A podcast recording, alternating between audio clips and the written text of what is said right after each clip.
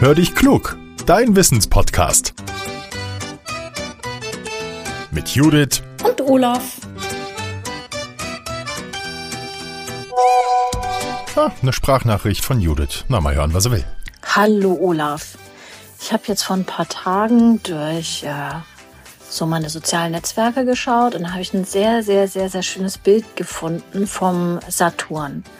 Also es ist wirklich beeindruckend, dieser Planet.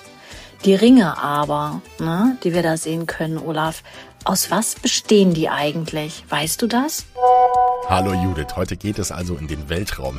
Finde ich super. Ich mag Weltraumthemen. Und der Saturn, da hast du recht, der ist was ganz Besonderes, denn er hat, wie du sagst, diese Ringe. Lass uns mal gucken, woraus die sind. Also, der Saturn ist ja ein Planet in unserem Sonnensystem. Schauen wir von der Sonne aus, dann ist er der sechste von insgesamt acht Planeten und er befindet sich zwischen dem Jupiter und dem Uranus. Der Saturn ist ein Gasplanet. Das bedeutet, dass er nur einen kleinen harten Kern hat. Ansonsten besteht er vor allem aus den Gasen Gasen Wasserstoff und Helium. Forscher wissen, dass der Saturn Ringe und über 140 Monde hat.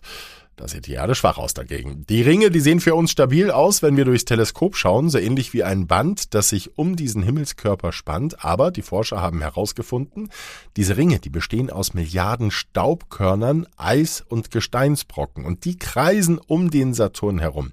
Wegen dieser Ringe wird der Saturn auch Ringplanet genannt. Benannt ist der Planet übrigens nach dem römischen Gott des Reichtums und der Erde, Saturn.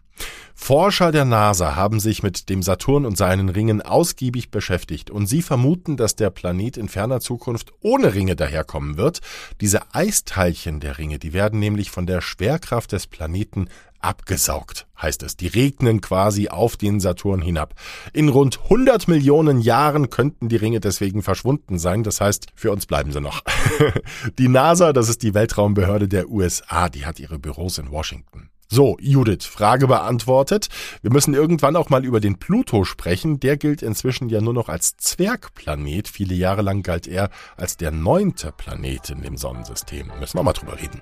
Wenn ihr auch mal eine spannende Wissensfrage für uns habt, dann nehmt sie bitte als Sprachmemo auf und schickt sie an hallo at podcast-factory.de oder ihr nutzt unsere Speakpipe. Den Link dafür findet ihr in den Show Notes. Und wenn ihr das macht, dann sagt uns, wie ihr heißt, wie alt ihr seid und wo ihr wohnt. Und wir freuen uns auf eure Fragen sagen. Teilt unseren Podcast gerne auch, wenn er euch gefällt.